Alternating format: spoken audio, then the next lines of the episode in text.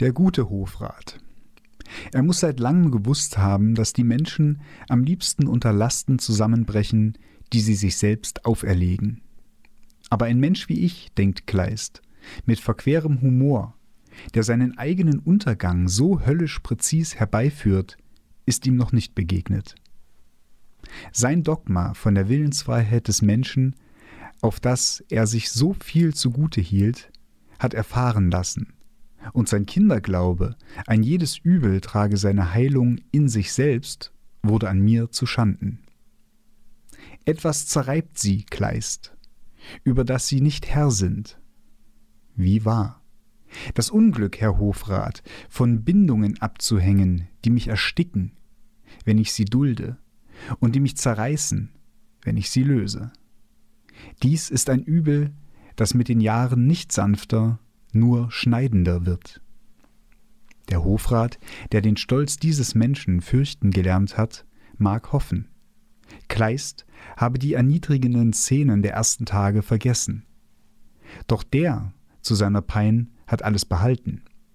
Dass er geweint, ja geschrien, dass er den Hofrat, einen Wildfremden, um sein Mitgefühl angefleht hat, dass er sich hinreißen ließ, Namen preiszugeben, die ihn am meisten brannten, Ulrike, Wilhelmine. Dass er das Bild eines Verzweifelnden gab, den eine Verschuldung, ein Versagen zu Boden drückte, bis Wedekind, außer sich, ihn eines Tages an den Schultern rüttelte und ihn anschrie, was denn, Menschenskind, haben Sie sich vorzuwerfen? Worauf Kleist tobte bis zur Ermattung, dann eine Nacht und einen Tag durchschlief, und als er erwachte, ruhig und gefasst erklärte, er wisse nun, was er zu tun habe. Er werde Tischler. Kein Ort, nirgends.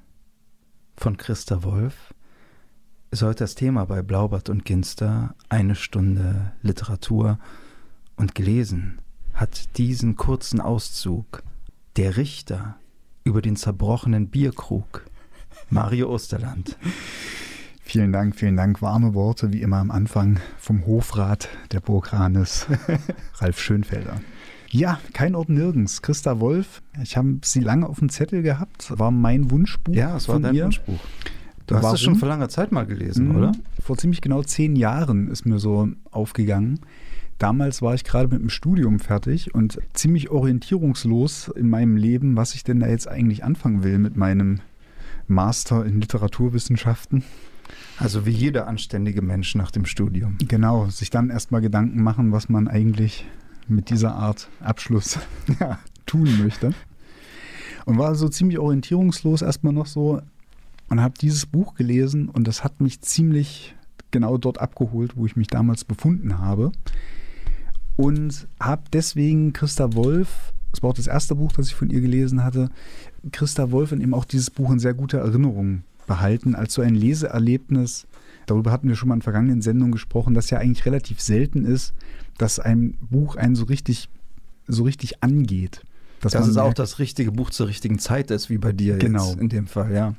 Und dann habe ich, wie das halt immer dann so ist, wenn man solche Bücher gelesen hat, Angst davor gehabt, es wiederzulesen. ist ja logisch, ne? Ja, das ist so, eigentlich geht uns, glaube ich, allen so mit Hermann Hesse, den wir als Teenager geliebt haben und uns dann fragen, oh, aber wenn ich jetzt den Steppenwolf nochmal lese, was, was passiert dann? Weiß ich auch nicht. Wir haben Steppenwolf nur einmal gelesen, kein Ort nirgends, jetzt zum zweiten Mal und so viel kann ich schon mal verraten. Es hat standgehalten, zum Glück. Ja, ich komme von einer ganz anderen Position zu dem Buch. Man muss vielleicht erst noch mal kurz sagen, wir haben ja schon einen kurzen Ausschnitt gehört. Heinrich von Kleist spielt eine wichtige Rolle. Es ist eine Begegnung von Heinrich von Kleist und Caroline von Günderrode. Und ich habe sie jetzt zum ersten Mal gelesen. Vielleicht erinnerst du dich, Mario, dass wir ab und zu in der Sendung über den Deutschunterricht gesprochen mhm. haben. Und über die bunte Kreide. ja, genau. Und du wirst dich auch erinnern, dass ich selten etwas Positives über den Deutschunterricht mhm. zu sagen habe. Gar nicht unbedingt, weil es an sich schlecht ist oder weil ich jetzt schlechte Lehre hatte. Sie haben das äh, auch nur gemacht wie alle anderen. Aber ich hatte immer Schwierigkeiten mit dem Deutschunterricht. Vielleicht versteht das auch der eine oder andere unserer Hörerinnen und Hörer. Weniger mit dem Grammatikteil, eher mit dem Literaturteil, mhm.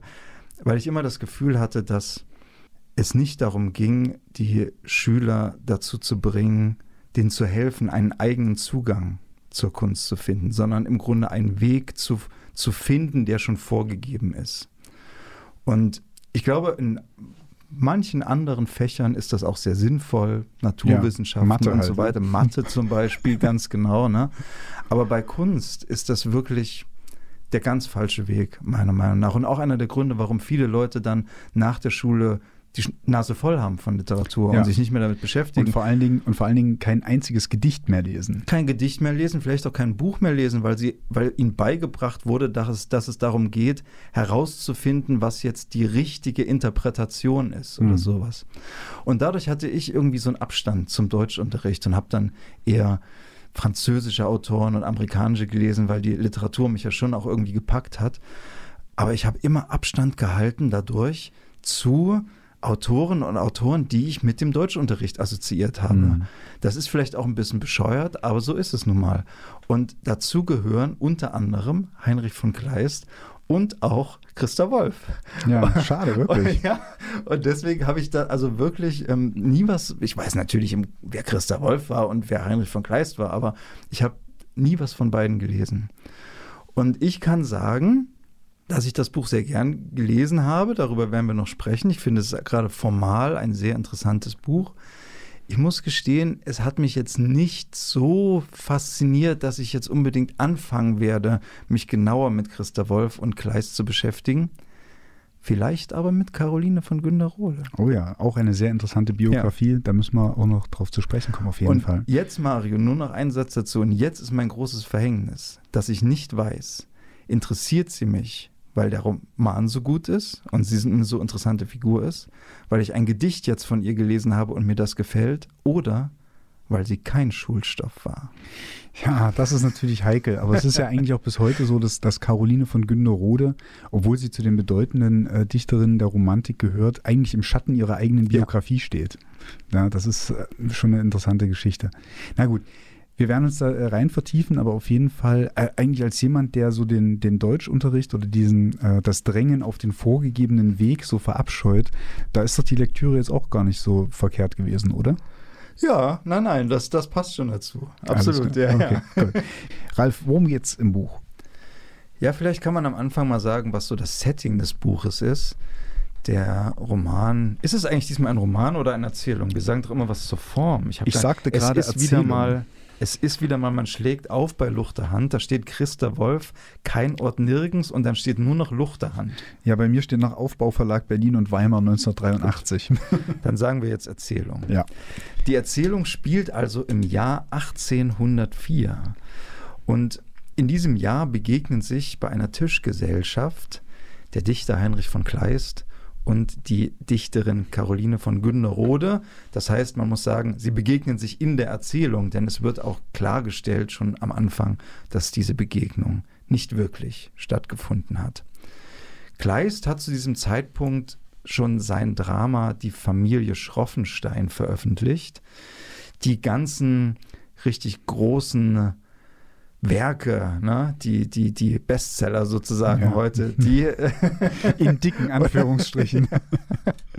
die, die berühmten Werke, sagen wir mal. Äh, die sind noch nicht veröffentlicht. Der zerbrochene Krug ist natürlich vielleicht immer noch heute auf den, auf den, in den Stadttheatern ein überall gern gespieltes Drama. Das Kätzchen von Heilbronn ist noch nicht veröffentlicht. Michael Kohlhaas noch nicht. Er steht also noch ganz am Anfang. Caroline von Günnerode hat soeben unter dem Pseudonym Tian ihr erstes Buch Gedichte und Fantasien veröffentlicht. Und, das bekommen wir dann später mit, sie hat auch jetzt gerade sozusagen das Rätsel gelüftet, wer hinter Tian steckt und hat sich identifiziert sich als Dichterin. Gegeben, ja. Genau. Außerdem sind bei dieser Tischgesellschaft noch ein paar andere bekannte und historische Leute dabei. Der bekannteste ist wahrscheinlich Clemens Brentano. Mhm. Seine Frau ist auch dabei, seine Schwester Bettine ist dabei.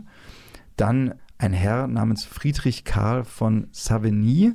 Das ist äh, ein früherer Geliebter Carolines oder zumindest einer, mit dem sie so, zumindest eine kleine Romanze, sagen wir mal, hatte. Und wie ich gelernt habe, äh, also eine historische Figur, ein späterer preußischer Staatsrat, ein ganz bedeutender Jurist. Ja, ja.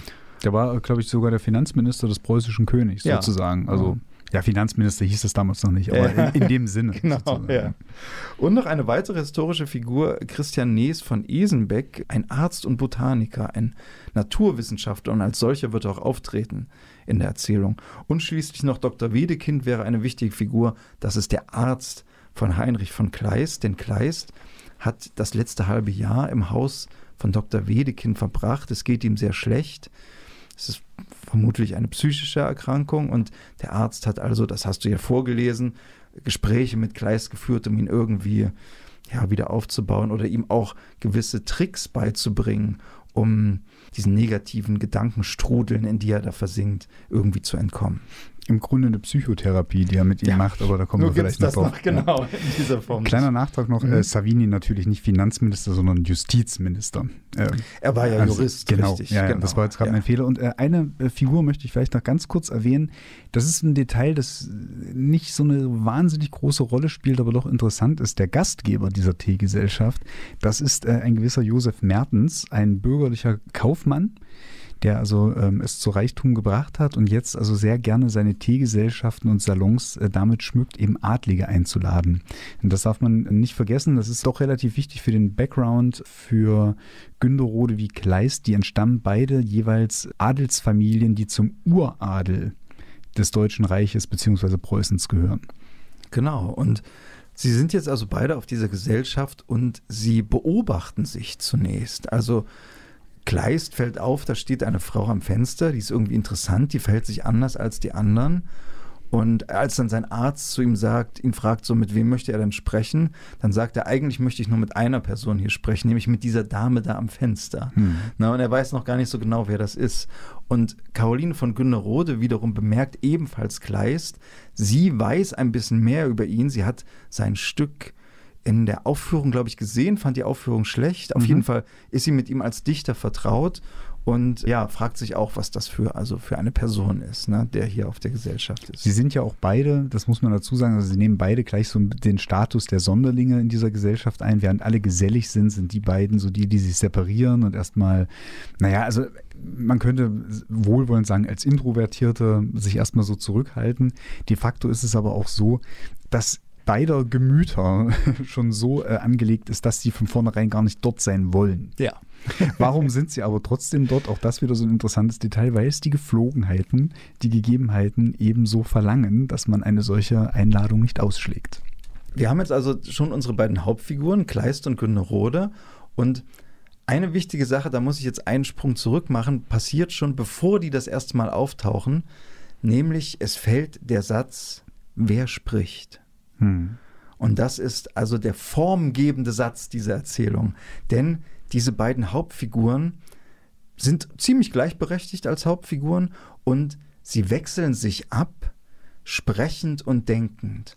Und was die Erzählung vielleicht zunächst, wenn man einsteigt, ein bisschen schwierig machen könnte, aber dann doch einen ziemlichen Sog entwickelt und auch äh, dann leicht nachzuvollziehen ist, es wird nie genau markiert oder es wird selten genau markiert, wer jetzt spricht. Man muss es mhm. oft aus dem Kontext erschließen, wer redet jetzt. Und es ist auch nicht immer klar, spricht die Figur diese Worte jetzt aus oder denkt sie? Selbst Gespräche, selbst bei Gesprächen war ich mir manchmal nicht klar, mhm. führt Kleist oder führt Günderode dieses Gespräch jetzt wirklich oder führen sie diese Gespräche im ja. Kopf gerade? Ja, ja, habe ich das gerade gesagt oder nur gedacht? Ja, ja, haben genau. die mich gehört? Naja, klar, also das ist so diese, diese Doppelstruktur in der Form. Ne? Also wir haben einmal dieses Wechselspiel der Stimmen. Es sind ja nicht nur, nicht nur Kleist und Günderode sprechen, sondern eben auch Savini und so, die haben auch ihre Redeanteile und dieses Switchen zwischen innen und außen. Das ist natürlich ganz wichtig. Also innerer Monolog, teilweise eigentlich auch wieder zur Grenze zum auktorialen Erzähler, weil so viel Gedanken, die wir wirklich direkt erzählt bekommen, kann eigentlich ja nur ein auktorialer Erzähler ja. wiedergeben. So. Also es ist eine wirklich interessante Sache und zusammengehalten wird das Ganze von einer Sprache, die eigentlich nicht unbedingt Christa Wolfs eigene ist, sondern es ist eine Sprache, die tatsächlich angelehnt ist an die, an die Texte der deutschen Romantik äh, beziehungsweise eigentlich so an die Umgangsformen der deutschen mhm. Romantik. Also es sind so antiquierte äh, militärische Begriffe oder ähm, Begriffe aus dem Buchdruckwesen so kommen vor, Dinge, die heute nicht mehr gebräuchlich sind, die auch schon in den 70er Jahren, als die äh, Story geschrieben und erschienen ist, nicht mehr gebräuchlich waren, schon gar nicht in der DDR. Und das ist das, was ich vorhin meinte, dass die Form sehr interessant Mhm. ist. Ich fand, das war wirklich eine, eine schöne, interessante Form. Wie gesagt, manchmal überlegend, von wem höre ich denn jetzt gerade diesen Gedanken. Aber das hat es auch interessant Mhm. gemacht. Und was wir dann von ihnen hören, ist, also wir lernen einerseits Caroline von Günderode besser kennen. Die hat folgendes Problem. Also einmal Clemens Brentano stellt ja eigentlich die ganze Zeit nach und die hatten vielleicht auch mal was miteinander, da war ich mir nicht ganz sicher. Oder sie waren jedenfalls mal befreundet auf jeden Fall. Naja, Oder es gibt sind es eine vielleicht frühere auch immer noch? Schwärmerei. Schwärmerei, so, Mhm. ne, genau, ne. Und naja, er stellt ihr nach und er neckt sie so ein bisschen und vor allem spricht er sie immer wieder auf ihr Buch an und auf ihre Gedichte. Und das ist wirklich gerade eine ganz wunde Stelle bei ihr. Wie gesagt, sie hat gerade das Pseudonym gelüftet und sie fühlt sich sehr unwohl damit. Ne? Naja, und es ist halt, das Buch ist halt bei der Kritik auch durchgefallen. Also es wurde richtig öffentlich verrissen von einem Kritiker, der selber ja eigentlich Dichter sein wollte, das nicht geschafft hat. Ne, so eine äh, klassische ja, Rache-Story und so weiter. Und das äh, führt der Brentano dann immer so ins Feld. Ne? Also nehmen Sie sich doch die Kritik jetzt nicht so zu Herzen. Das war ja eh nur ein ja, ein gescheiterter Schriftsteller, der sie da abgewatscht hat. Andererseits äh, zieht er sie aber, hast du schon gesagt, er neckt sie so ein bisschen, zieht sie damit auf, weil Caroline von Günderode wirkt ja auch sehr cool und Mhm. wirkt das Oh ja. und, und, und äh, schiebt das so von sich und äh, sagt, sie ist eigentlich gar nicht daran interessiert, was die Kritik gesagt hat. Und Brentano dann so, naja, aber es wird sie schon getroffen haben. Ne, jetzt tun sie mal nicht so, Ja, tun sie mal nicht so männlich vor allen Dingen. Ne? Ja, ja, das ist natürlich auch wichtig. Und dann aber an einer Stelle offenbart sie sich dann auch, als sie ist Mhm. das ist schon relativ am Ende, Brentano stichelt da immer weiter und dann sagt sie ihm, und das ist, fand ich sehr schön, Clemens, sagt die Günderode, gegen die stumpfen Rezensenten kann ich nichts machen. Aber was mache ich gegen den Freund, der mir absichtlich wehtut? Und dann hört er auch auf. Genau. Dann hat Also es dann, dann- irgendwann, Genau. irgendwann kapiert, ja. Ja. Gibt dann später noch so eine Szene, wo, oh, da ist mein Stift runtergefallen. da gibt es dann später noch so eine Szene, in der Brentano ein Lied singt Oh ja. und er möchte da gerne noch irgendwie ein zweites Lied darauf folgen lassen und sie sagt dann auch so, lass, lass mal gut sein, ne? das reicht jetzt so langsam. Und vielleicht um dieses, äh, diesen Status noch so ganz kurz zu markieren, also während äh, Caroline und Heinrich von Kleist Dichter am Anfang ihrer Karrieren sind und äh, relativ missachtet sind, zählen die Brentanos schon was. Also das wird jetzt nicht, im Text nicht genau erklärt, wie, der, wie der Status als erfolgreiche Dichter oder, oder gerade bei Brentano als erfolgreicher Dichter zu sehen sind, aber sie haben ein ganz anderes Selbstverständnis. Und da gibt so eine, so eine schöne Beschreibung der drei Brentanos. Ich weiß gar nicht, hattest du das gesagt? Also es sind Clemens, Bettine und die Gunda. Das ist die, die dritte. Das ist auch eine Brentano. Die habe ich ausgelassen. Genau. Also Clemens und seine beiden Schwestern sozusagen äh, werden so beschrieben. So bewegt man sich, glaubt Kleist, wenn man sich auf dieser Welt für unentbehrlich hält. Stimmt, ja, das Ja. ist schön. Also so die selbsternannte, selbsterdachte, selbstgefällige, naja, Kulturelite auf jeden Fall. Ja. Naja, und um nochmal kurz auf Günnerode zurückzukommen, das eine Problem ist also, dass sie hat, ist diese Buchpublikation, die äh, Rezensionen, die ihr zusetzen. Und dann ist es aber auch, dass äh, Brentano ihr auch einfach auf den Nerv geht, weil er eben so ein aufdringlicher Kerl ist. Ne? Mhm. Und sie sagt dann also auch sowas, dass sie ihr missfällt, was ein Mann sich einer Frau gegenüber herausnehmen darf. Und wenn die Frau dann die Zudringlichkeit abwehrt, gilt sie als die Spröde. Hm. Also das sind sozusagen schon Dinge angelegt, die uns heute im Grunde immer noch beschäftigen. Natürlich. Und dieses Rollenbild Frau und Mann spielt eine große Rolle auch in dem Buch. Und sagt ja auch in einer Szene knallhart zu ihm, mit einem Mann würden sie so nicht reden. Ja, ja. Punkt Aha. um. Und das ist natürlich Donnerwetter, denkt man sich dann. Ich meine, wir, wir sind hier in der Story um 1800. Da war das doppelt und dreifach unschicklich für eine Frau, zumal für eine Frau von Stand. Ja. Was nimmt sie sich raus? Aber das ist ja generell ein Grundkonflikt dieses Buches. Warum sind eigentlich Heinrich von Kleist und Caroline von Günderode die Sonderlinge auf dieser Gesellschaft? Weil sie sehr mit ihrem Platz hadern. Das Ja. ist eben das große Problem. Ne? Äh, Brentano hat seinen Platz gefunden oder schickt sich eben rein, nimmt die Dinge nicht so ernst, äh, ist tagsüber Gesellschafter und dann eben in der Nacht Dichter. So. Der Savini macht juristische Karriere offensichtlich bei absoluter Hofer Karrierist, na klar. voll, ja. voll drin und so. Und Caroline von Günderode möchte gerne erstmal ausbrechen aus dieser, ja, aus dieser vorgegebenen Schiene, wie man erstmal als Frau zu leben hat. Da spielt jetzt erstmal das Dichterische in erster Linie noch nicht mal so eine große Rolle, sondern dass sie erstmal diese Freiheit erlangen will, die sich davon, von diesem Zwang befreit, dass es die, nur den vorgeschriebenen Weg Ehe und Kinder gibt. Mhm. Und Kleist auf der anderen Seite, der möchte eigentlich ein Leben als freier Schriftsteller führen, das aber auch nicht dem Zwang zum, zum Erfolg, also zum ökonomischen Erfolg unterliegt. Ja, das ist auch so eine, so eine Sache. Also er möchte nicht unbedingt für Geld schreiben, also nichts Gefälliges, was sich gut verkauft, sondern eben was an die Wahrheit ranrührt und, das ist auch ganz interessant, seinen Nachruhm begründet. Darum ist es Caroline von Günderode gar nicht so wichtig um den Nachruhm, Kleist aber umso mehr. Ja, ja, weil sie natürlich viel mehr um ihre Freiheit kämpfen muss, weil ihr der Weg noch viel mehr verstellt Ja. ist. Ne? Und was du auch gesagt hast, ist auch wichtig. Einerseits ärgert sie sich über das Verhalten der Männer ihr gegenüber, aber es geht viel tiefer. Also sie reflektiert auch darüber. Sie zum Beispiel gratuliert sie der Frau von Brentano zu ihrer Schwangerschaft oder sie hat gerade Mhm. ihr Kind geboren, glaube ich. Zur Geburt, ja. Und gleichzeitig denkt sie, dass es absolut unvorstellbar für sie wäre, Mutter Ja, ja. zu sein. Und das ist natürlich auch was um 1800, ne, ähm, was ja schon ähm, ungewöhnlich ist. Ja, das ist vor allen Dingen auch ein Statement. Also sie hält damit auch nicht hinterm Berg. Das Ja. ist das Irre, weil das ist die, die nächste Schraube an dieser Sache, dass es auch unschicklich ist, so etwas zuzugeben, dass man überhaupt in einer Gesellschaft auch unter Menschen, also wenn man sich in einer Gesellschaft befindet, auch unter Menschen, die eigentlich die Freunde sind, denen man vertraut, es dennoch unschicklich ist, sein Innerstes preiszugeben, sondern im Gegenteil, man, das Gemeinwesen ist darauf aufgebaut, wie, sie, wie hier beschrieben wird, dass man Masken trägt, dass man lächelt und dass man eben How to fight loneliness. Eben. Smile all the time. Genau, ganz genau. Also sie sind als Individuen in der Gesellschaft, sind die beiden auf, eigentlich auf verlorenem Posten, weil nichts so läuft, um es jetzt mal runterzubrechen, nichts läuft so oder ist so angelegt, wie sie es sich vorstellen, beziehungsweise wie es ihren Gemütern entspricht. Du hast ja jetzt schon Kleist angesprochen, vielleicht schauen wir uns ihn auch noch mal etwas genauer an, denn wie du schon sagst, eins seiner großen Probleme ist die künstlerische Arbeit oder sein, sein künstlerisches Schaffen. Er greift da schon auch äh, nach den Sternen. Er, ihn quält keine Bescheidenheit, was das betrifft. Auf der einen Seite, er sagt also auch am Ende äh, ganz direkt, er möchte Goethe den Lorbeer von der Stirn reißen. Goethe soll ihn fürchten. Also Goethe ist natürlich zu der Zeit der große Dichter äh, in Deutschland. D diesen Anspruch hat er, er will einerseits der Größte sein, aber er hat ein ganz großes Problem und es wird im Buch so angedeutet, er ist vor einiger Zeit mit der Philosophie Kants in Berührung gekommen. Und das hat ihn in eine tiefe, tiefe Krise gestürzt. Denn einerseits glaubt er, er hat eine Bestimmung, aber seit dieser Begegnung mit der Philosophie Kants spürt er auch, dass er zur inneren Wahrheit der Wörter nicht vordringen kann. Na, also dass sozusagen Ja. sein Bestreben, Wahrheit zu formulieren in Literatur, äh, unmöglich sein wird. Ja, die berühmte Kant-Krise Kleists, die eigentlich von der Forschung wieder überholt ist. Ne? Jetzt, muss Ach man, so. jetzt muss man nämlich Ah, aufpassen. interessant. Jetzt muss man nämlich aufpassen, dass wir hier die ganze Zeit von einer, von einer literarischen Figur Genau. Kleist sprechen. Und, und Günderrode, das sind und genau, Günderrode, ja.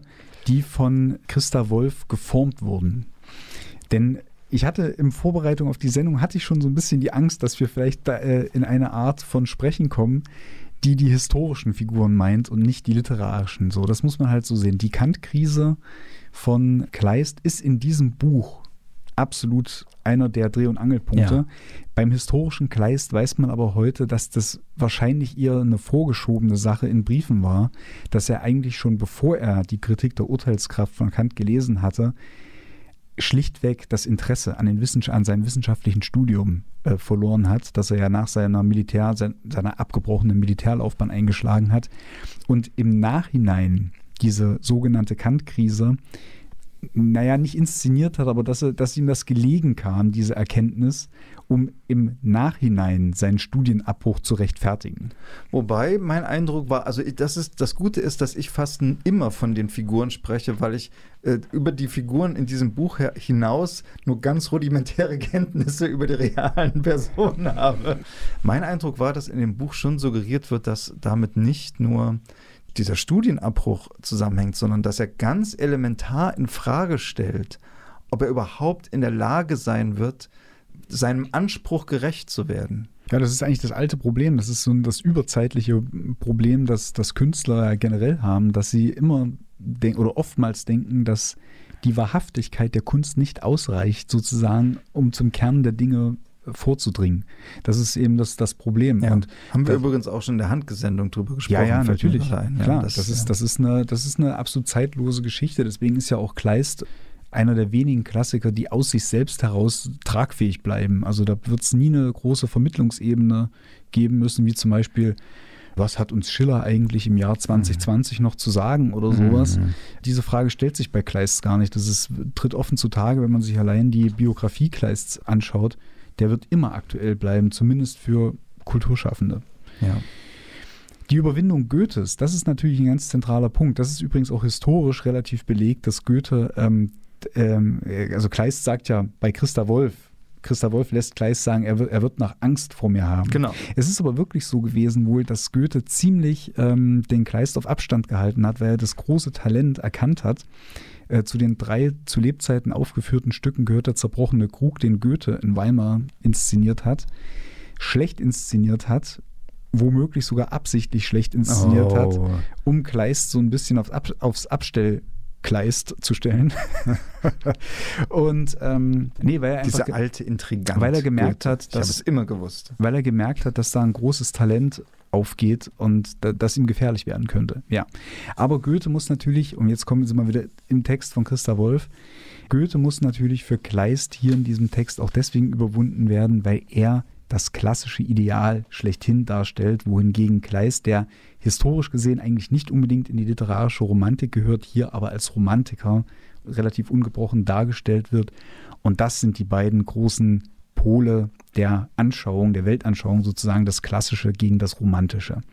Und Ja. Goethe, Goethe, na, der große harmonisierende, Mhm. auf, also auch auf Rationalität gründende, mit Regelpoetiken arbeitende Dichter auf der einen Seite und auf der anderen Seite der Emotion, dem Gefühl, der äh, Unmittelbarkeit folgende romantische Kleist, der natürlich Verständnis findet bei Caroline von Günderode, die im Prinzip gleiche Auffassung hat. Ja, er formuliert das an einer Stelle mal, dass es fast ein Programm, ein Programmsatz für die Romantik könnte das sein. Es gibt da die Diskussion mit dem Wissenschaftler über den Fortschritt der Wissenschaftler, ist also begeistert vom Fortschritt und so weiter. Und Kleist sagt dann, also die Figur Kleist, wir sprechen jetzt von der Figur Kleist, Mhm. ich sage es jetzt nicht jedes Mal mit. Kleist sagt dann an einer Stelle, ordentlich ist heute die Welt, aber sagen Sie mir, ist sie noch schön? Ja, habe ich mir auch angemalt. Großes Ausrufezeichen. Genau, und mir ist gerade noch eingefallen, eins müssen wir, glaube ich, vielleicht zum Abschluss der, der, der Story-Zusammenfassung sagen, dass es an einem bestimmten Punkt wird dann Tee gereicht bei dieser äh, Gesellschaft und danach gibt es einen Spaziergang. Und auf diesem Spaziergang, da kommen dann auch tatsächlich Kleist und äh, Caroline von Günderode zusammen und laufen dann gemeinsam und führen ein Gespräch. Und das ist so das letzte Drittel oder Viertel des Buches, ist dann das Gespräch, wo sie sich dann endlich begegnen. Genau, dann verdichtet sich das nochmal so von der Gesellschaft, also tatsächlich auf die beiden. Das Ganze als Kammerspiel im Übrigen angelegt, da bin ich auch ein ganz großer, großer Fan von. Ja, das macht, die, das macht diese ganze Situation auch immer zwingend und hat, glaube ich, auch dazu geführt, dass mich das jetzt beim Wiederlesen wieder so in den Bann geschlagen hat. Also man ist auch qua Setting ganz nah, wird man an den Figuren entlang geführt. Finde ich, also hat mich wieder total begeistert, ja. Ralf, was hat es denn mit dem Dolch der Günderode auf sich? Ja, das ist eine sehr interessante Stelle. Das führt uns jetzt auch zu dem Teil des Buches, der mich am meisten interessiert hat, in das dunkle Land, in dem die beiden leben, unabhängig voneinander und dann auch eine Zeit lang gemeinsam auf diesem Spaziergang. Caroline von Günnerode fällt an einer Stelle, ich glaube während des Tees, während der Hm. Tee eingenommen wird, fällt plötzlich ein Dolch aus der Tasche. Und natürlich die Gesellschaft ist erstmal etwas überrascht, was ist hier los? Der Arzt Dr. Wedekind ist so erfahren und so geistesgegenwärtig, dass er richtig deutet, warum wohl eine äh, Frau oder ein, eine Person einen Dolch bei sich trägt und will den beschlagnahmen, will ihr den nicht wiedergeben, aber Ja. das unterbindet sie sofort. ne? Beschlagnahmen, weil äh, Gefahr in Verzug. Gefahr ne? in Verzug sozusagen. Ne?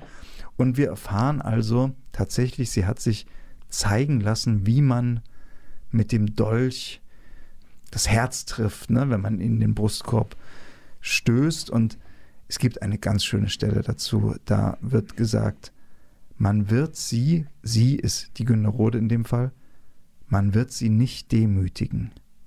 Sie hat das Mittel dagegen und wird es zu gebrauchen wissen. Welch ein Trost, dass man nicht leben muss. Das ist natürlich auch am äh, realen Schicksal im Übrigen von Caroline von Günderode orientiert, die sich tatsächlich in, also am Rhein, in Winkel am Rhein, wo auch dieses fiktive Treffen stattfindet, tatsächlich das Leben genommen hat als 26-Jährige. Und zwar mit einem Dolch mit tatsächlich. Einem, mit diesem ja. Dolch, ja, ja. Das ist ja auch im Buch beschrieben. Der Dolch der Günderode ist für jedermann ein Begriff. Das ist ja eigentlich bis heute so, ne? Also ähnlich wie der, der Selbstmord von äh, Kleist jedermann ein Begriff ist, der sich mit Literatur beschäftigt, ist es wohl auch der Dolch der Günderode. Ganz genau. Beide sind durch Suizid umgekommen und sie bilden jetzt so eine unheilige Allianz in dieser Erzählung und ja, sind vielleicht, verstehen sie vielleicht auch zu gut in diesem Punkt, denn also es gibt dann so Momente, Caroline von Günderode spricht dann darüber, dass ihre schwerste Erfahrung war. Sie sagt, dass zerstörbar in uns nur ist, was zerstört sein will. Und sie führt das auch noch fort, verführbar nur, was der Verführung entgegenkommt, frei nur, was zur Freiheit fähig ist. Und dieser Gedanke, dass also in uns etwas ist, dass die Zerstörung, wenn, wenn wir denn zerstört werden, dass dieser Zerstörung entgegenkommt und die sozusagen herausfordert, die haben will, das ist ein Gedanke, den Kleist sofort aufgreift. Hm. Und es wird gesagt, es ist relativ wörtlich, gewöhnt, grausam gegen sich zu sein, macht ihm der Gedanke eine ingrimmige Freude. Hm. Dies wäre einmal eine Idee, die einen Menschen umbringen könnte und das hat mich eigentlich am Ende dann eher gewundert, dieses gegenseitige Aufstacheln, mhm. weil vorher noch, als die beiden noch nicht im Gespräch sind und vor allen Dingen Caroline von Günderode so ihre, sich ihre Gedanken um Kleist macht, da ist eigentlich ihr Urteil ein anderes. Da denkt sie, ach, der nimmt sich viel zu ernst und der ist immer so hart gegen sich selbst und eigentlich versucht sie noch so diejenige zu sein, die diese dunklen Gedanken von Kleist so abzufedern versucht, bis dann dieses Kippmoment, also ich könnte gar nicht dieses Moment jetzt im Text äh, genau markieren, aber erst dann, wenn, wenn sie sich in ihrem Gespräch ja so verkreiseln, da wird es dann auch so düster von ihrer Seite, weil eigentlich hat man ja doch den Eindruck zunächst, dass die Günderode denkt, der Kleist übertreibt eigentlich ein bisschen aus seiner Warte heraus. Mit seiner Unbedingtheit. Also wenn ich jetzt. Ja, das wird ihm ja auch vorgeworfen, dass ja. er immer zu absolut ist, ne? mhm. von auch anderen Gästen, ja. Es ist aber auch so, dass Kleist auch selber vor dem Gespräch mehrfach sich bremst und mahnt. Also es gibt auch Stellen, wo er irgendwie sagt, man muss mit der Welt auskommen. Das ist, es ist äh, sozusagen keine Option, ja. nicht mit der Welt auszukommen. Und vor allen Dingen die Klappe halten, das ist auch so. Es, ist, ja. es liegt nie was Gutes darauf, äh, wenn man aus sich herausgeht. Mhm. Ja? Mhm. Weil sein, seine größte Furcht ist ja die Scham. Und immer wenn er in dieser Gesellschaft aus sich herausbricht und seine Ideen eben kundtut, das ist das, das hatte ich äh, vorhin schon mal gesagt, das ist ja schon, schon mal unschicklich, das so zu tun. Und immer wenn er das tut, schämt er sich hinterher. Ja. Das ist halt auch ganz klar. Ne? Also wenn er sagt so, es gibt ja für mich keine, äh, keine lebenswürdige Option. Also das Militär, das war nichts für ihn. So, dann hat er irgendwie das Studium, das war nichts für ihn. Paris hat ihn enttäuscht. Ein Amt will er nicht bekleiden. Ein Amt, das ist eine Demütigung. ein Amt ihn, ist eine ne? Demütigung. Ja. ja, er möchte nur als freier Dichter leben können und das geht eben nicht, weil er als Mann irgendwie muss er sich einen, einen Stand erwerben können, dass er irgendwie potenziell eine Familie ernähren kann. Also alles diese vorgegebenen Dinge, an, der, an denen er überhaupt kein Interesse hat. So. Das sind überhaupt jetzt erstmal so diese, diese Zwänge, um die es da geht. Ich würde übrigens ein Angebot machen, Mario. Ich weiß auch nicht, ob es einen genauen Punkt gibt, an dem das umschlägt, weil du das gesagt hast. Aber so, ich glaube, ja. ich habe eine Theorie dazu. Mhm. Es wird nämlich an einem Punkt gesagt, wir können nicht darauf rechnen, gekannt zu werden. Und ich glaube, dass vielleicht der Punkt sein könnte, dass sie in der Gesellschaft der anderen so sich sicher darin sind, dass man sie nicht kennt und nicht erkennt, also nicht in letzter Konsequenz. Mhm. Und dass sie in diesem Gespräch miteinander plötzlich so ein verhängnisvolles mhm. Gefühl haben, zumindest mehr als sonst, gekannt zu sein von dem anderen und sich deswegen das auch dann äh, gegenseitig befeuert. Ja, ja. Naja, weil sie ja sonst nur als die überspannten Schwärmer gelten und die ja. Individualisten mit reichlich republikanischen Gedanken im Übrigen. Mhm. Das darf man ja auch nicht vergessen. Vor dem Hintergrund der französischen Revolution, ja. wir befinden uns hier in einer adligen Gesellschaft oder oder halt in einer auch großbürgerlichen Gesellschaft, die wiederum von der Monarchie eben eher pro, äh, profitiert Das Kleist hasst Napoleon, das wird ganz klar in dem Buch. Naja, klar, ja. wie übrigens auch der echte Kleist. Also, ja. ja, ja. Und dann, äh, dann ist es aber auch so, achso, kriegen dann auch gesagt, ne, also selbst die, die besten Freunde, also die äh, Bettine Brentano, äh, sagte zu Caroline von Günderode, sie soll mal irgendwie ihre, ihre Dichtung nicht so ernst nehmen mhm. und sie soll vor allen Dingen so über dieses Ernstnehmen der Dichtung mal nicht ihr Leben verlieren. So, ne? Ist auch so wieder so ein Ausrufezeichen, was da blinkt. Und die beiden im Gespräch dann kommen dann auf Hölderlin. Das finde ich auch ganz interessant. Weil sie dann sagen, Hölderlin macht der Welt, damit sie ihn nicht zugrunde richtet, einen Vorschlag zur Güte. Der Dichter ist verrückt. Das ist auch so eine schöne Anspielung, weil man ja heute, schön, ja. weil die Forschung ja heute sagt, vielleicht war Hölderlin gar nicht verrückt, sondern ist freiwillig in diesen Turm gegangen und hat den Verrückten gespielt, weil das die Nische war, die er besetzen konnte, um einfach in Ruhe nur Dichter sein zu können und nichts anderes und diesem gesellschaftlichen Zwang entgehen konnte. So. Ja. Also diesen, diesen Zwang, den eben Caroline und äh, Heinrich von Kleist hier eben auch spüren. Und in diesem Gespräch aber miteinander offenbaren sie sich auch wirklich, also sie missverstehen sich auch an einigen Punkten. Mhm. Ne? Sie stellen sich auch Fragen, die den anderen verletzen, merken das dann auch. Mhm. Er spielt auf ihre Unabhängigkeit an, weiß sofort, das war jetzt völlig unangebracht, denn das ist natürlich ihr großes Leiden. Sie spielt auf seine Schwester an. Und das ist für ihn ein peinlicher Moment, weil die Schwester in Männerkleidern ihn nach Paris begleitet hat. Aber an anderen Stellen passiert eine Offenbarung und ich will dir ganz kurz noch meine vielleicht Lieblingsstelle des Buches kurz vorlesen. Nichts könnte dichter sein und schöner und wirklicher, sagt sie, als diese Landschaft, die ihr oft wie die Ausweitung ihrer selbst vorkomme. Und doch könne sie sich ihr zwischen zwei Liedschlägen zur bemalten Leinwand verändern, über ein Gerüst gespannt, zu keinem anderen Zweck als dem der Verhöhnung. Und sie fürchte, wünsche aber auch, die Leinwand werde reißen. Im Schlaf, wenn sie hochfahre, höre sie manchmal das Geräusch. Und was wir dann zu sehen kriegten, Kleist, blickten wir durch die Risse in den Abgrund hinter der Schönheit. Das würde uns stumm machen. Und dann setzt sie sogar noch einen drauf. Oder da bin ich mir auch nicht ganz sicher, ob sie das ist oder Kleist. Nee, sie ist es doch, ich sehe es gerade. Sie sagte, grässlich das Chaos, sagt sie, die unverbundenen Elemente in der Natur und in uns, die barbarischen Triebe, die, mehr als wir es wissen, unsere Handlungen bestimmen. Naja, das ist ja die, die romantische Essenz, ne? Also genau. Der zweite Teil ist schon wieder, ist schon wieder reflektierend, ne? Mhm. Und äh, das, damit sind sie schon wieder Romantiker. Aber davor, das mit der Leinwand.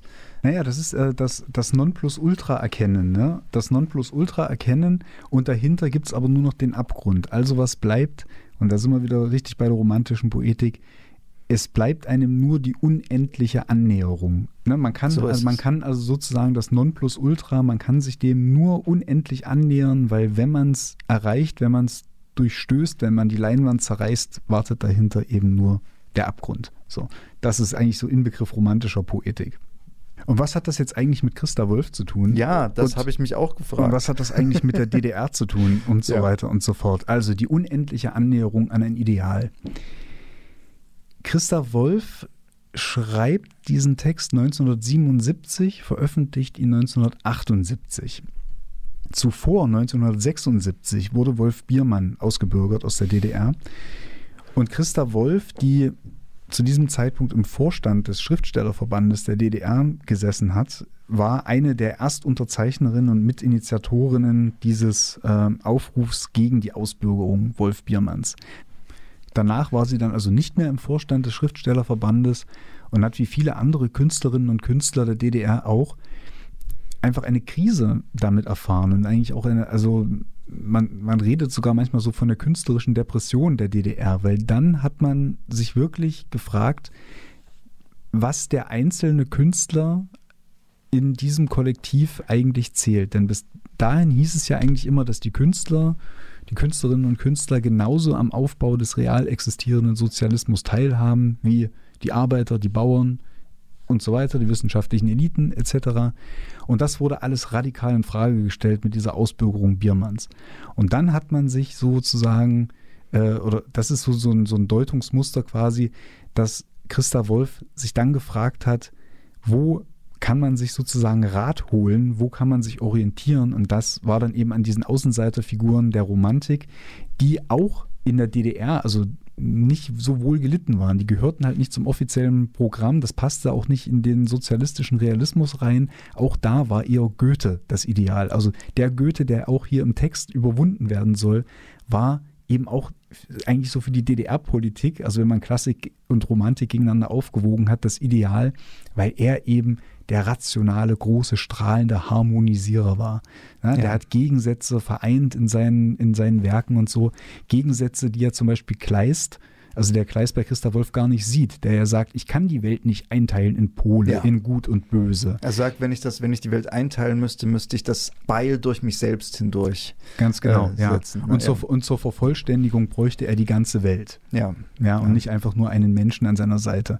Weil es ja dann auch heißt, ähm, jetzt schweife ich wieder ein bisschen ab, aber weil es ja dann auch heißt, so, äh, Kleist, vielleicht müssten sie einfach mal heiraten und dann sind ihre Probleme gelöst oder so. Aber zur Vervollständigung braucht er nicht eine Person, sondern die ganze Welt. Und es gab dann in der DDR, fällt mir gerade ein, natürlich einige Leute, die sich schon auch sehr mit der Romantik beschäftigt haben. Auch darüber haben wir schon mal gesprochen. Ich glaube in unserer Hilbig-Sendung, denn Hilbig war natürlich ja, ein, ja, äh, sehr beeinflusst von der Romantik und natürlich auch Franz Fühmann. Ganz hm. wichtig in der Hinsicht. Genau. Naja, also von daher ist es halt auch ein interessanter Zeitpunkt, in, in dem diese, diese Story erscheint im Übrigen gleichzeitig in Ost und in West, hat aber, obwohl Christa Wolf, die ja auch die erste äh, DDR-Schriftstellerin war, die den Büchnerpreis bekommen hat, diese Story, soweit ich es weiß, kein Ort nirgends in der BRD nicht so eine starke Rezeption erfahren wie in der DDR. Denn in der DDR hat man eigentlich sofort verstanden, oder nicht sofort verstanden, aber man hat es sofort als Parabel sozusagen auf den gegenwärtigen Zustand der DDR gelesen. Aber darin erschöpft sich das nicht, weil es ist ja sozusagen ein ewiger Topos, dieses der Künstler in der Gesellschaft. Wie, kann, wie kommen wir an den Punkt, dass man als Künstler einfach frei von seiner Kunst für seine Kunst wahrhaftig leben kann, ohne Abhängigkeit von Stipendien, die durch politische Institutionen vergeben werden, finanziert aus Steuergeldern vom allgemeinen Bürgertum, das dann mit dieser Kunst wiederum nichts vielleicht anfangen kann mhm. und so. Also das ist eigentlich so, so ein zeitloser Topos, der sich einmal in der Zeit um 1800 entzündet hat, der sich dann auch bei Kafka nochmal so um 1900 entzündet, als er seinen Karl Rossmann nach Amerika schickt, der genauso nach seiner Stellung sucht. Über die DDR, über die Gegenwart also das ist so der Punkt, ich sagte das schon mal, warum Kleist sozusagen ein, ein Klassiker ist, der aus sich selbst heraus aktuell bleibt. Das kann man eben meiner Ansicht nach auch daran ablesen, wie Christa Wolf diesen äh, Lebenskonflikt in dieser Erzählung schon einmal sozusagen bearbeitet hat und unabhängig von der DDR Gültigkeit gewonnen hat. So viel vielleicht äh, zum Kontext und daran kann man vielleicht auch mal deutlich machen, warum dieses Buch eigentlich kein Ort nirgends heißt. Ja, Ab, sehr abgeleitet, Mario, ja. abgeleitet von dem Wort Utopie mhm. im Griechischen, jetzt darf, darf ich es nicht falsch zitieren, Utopos, glaube ich, oder Uotopos, also der Nichtort im Griechischen, kein Ort nirgends Kleist sagt das immer wieder, im Buch kommt das vor, nirgends habe ich gefunden, wonach ich suchte. Also er hat, er ist nach Paris gegangen, er hat äh, Europa bereist, er hat viele Reisen, also für die damalige Zeit viele Reisen unternommen, weil er ja dachte, vielleicht sind das ja die Zwänge des preußischen Staates, die mich hier so unterdrücken. Das war aber nicht so. Er hat also eben keinen Ort nirgends gefunden, wo er so äh, nach seinem Freiheitsideal leben kann. Nirgends habe ich gefunden, wonach ich suchte. Das wäre, fragt Mertens, also der, der Gastgeber, äh, er lässt es einfach nicht, Kleist schweigt und dann, nun sagt Mertens, er glaube, er verstehe. Wie aber könne ein Einzelner, der dem Maß der Menge sich entziehe, seine außergewöhnlichen Zwecke einem Staat aufdringen, seine hochgespannten Forderungen an das Leben einem Gemeinwesen präsentieren, das doch allen, dem Bauern, dem Kaufmann, dem Höfling wie dem Dichter gerecht zu werden habe? Ja, das ist die offene Frage. Das ist die offene Frage. Und die Antwort von Kleist ist nicht schlecht. Willst du die vielleicht noch dazu lesen? Ich erinnere mich daran. Oder ich paraphrasiere sie. Er sagt dann so in etwa, ich, es wäre ja in Ordnung, ich würde ja auch darauf verzichten, dass der Staat sich um mich kümmert, wenn man mir nur glaubhaft machen würde, dass der Staat wirklich im Interesse der Bürger und der Bauern und der Handwerker und so weiter tatsächlich sich verhält. Ja. ja. Naja, und das, und das lässt sich natürlich jetzt wunderbar auf die DDR zwar projizieren, aber andererseits eben auch nicht, weil Kleist das äh, dann auch wieder an Beispielen festmacht, dass er auch eine generelle Kapitalismuskritik zum Beispiel einfließen lässt, dass eigentlich alles, was als gute Idee von den Dichtern äh, gebracht wird, wenn der Staat dann mal zuhört, sofort eigentlich fürs Militär monetarisiert, äh, also äh, beispielsweise fürs Militär monetarisiert werden soll oder irgendeinen ökonomischen Gewinn für den Staat abwerfen muss, was aber nicht Sinn und Zweck der Sache ist. Der Mertens sagt ja auch, geht ja eigentlich noch einen Schritt auf ihn zu, der Mertens, und sagt, na gut, wenn Sie jetzt nirgendwo eine Anstellung finden, die Ihnen passt, können Sie denn dann nicht wenigstens von Ihrem Schreiben leben? Ja, und Kleist sagt so, um Gottes Willen, ich will ja nicht vom Schreiben, ich will ja nicht so schreiben, dass ich davon leben kann, sondern dass es eben die Wahrheit ist. So. Tja, was so. Äh, das ist das große Dilemma. Ja. Und es ist es ein, ein, ein wenig bis heute. Oder vielleicht nicht nur ein wenig, es ist hm. es bis heute. Ja, Mario, ein, ein, interessantes Buch. Also, wie gesagt, ich habe dadurch mich zum ersten Mal so richtig ernsthaft mit Christa Wolf und äh, Kleist und auch mit Günter Rode beschäftigt. Auf die Gedichte von Günter Rode bin ich auf jeden Fall sehr gespannt und vielleicht nehme ich auch nochmal äh, Nachdenken über Christa T. oder auch mal den Kohlhaas in die Hand. Das will ich gar nicht ausschließen. Naja, also meine, ich habe die Hoffnung noch nicht aufgegeben, dass wir mal eine Michael Kohlhaas-Sendung machen. Ich möchte jetzt nicht den öffentlichen, äh, keinen öffentlichen Druck auf dich aufbauen, indem ich äh, zustimmende Kommentare provoziere. Ja, damit ist die Stunde fast schon wieder rum. Wir haben einen großen Themenkomplex leider äh, nicht geschafft, der, den man heutzutage wohl unter dem Stichwort so Mental Health Awareness äh, überschreiben oder damit überschreiben würde. In sich, Andeutung, ne? ja, mit Dr. Wedekind und dann auch dem. Dennoch würde ich sagen, wer sich ja. dafür interessiert, der könnte auch mal in dieses Buch reinschauen. Ja. Denn Kleist hat, das ist, kommt eben bei dem Günderode-Teil jetzt nicht so zum Tragen, aber der Kleist hat für einen potenziell Wahnsinnigen eine sehr klare Vorstellung von sich, was mit ihm auch quasi geistig nicht in Ordnung sein könnte. Das finde ich sehr beeindruckend geschildert. Schaffen wir jetzt leider nicht mehr, aber es muss auch noch was für die Hörerinnen und Hörer übrig bleiben zum Selbstentdecken. So, und zum Abschluss hören wir noch ein Lied. Ich habe noch einen Song mitgebracht, der uns nochmal zwei Sendungen zurückführt. Da ging es um den Tod des Bunny Monroe von Nick Cave. Es ist ein Song von Nick Cave, der auch auf kein Ort nirgends einen gewissen Bezug nimmt. Es geht um Partnerschaft, um vergangene Beziehungen, auch um die, das Leiden unter der vergangenen Beziehung. Es ist von dem wunderschönen Album Push the Sky Away. Im Original, wie gesagt, von Nick Cave and the Bad Seeds, hier gecovert von The Little Unsaid We Real Cool. Cool. Und damit tschüss. Tschüss. Bis zum nächsten Mal. Ciao.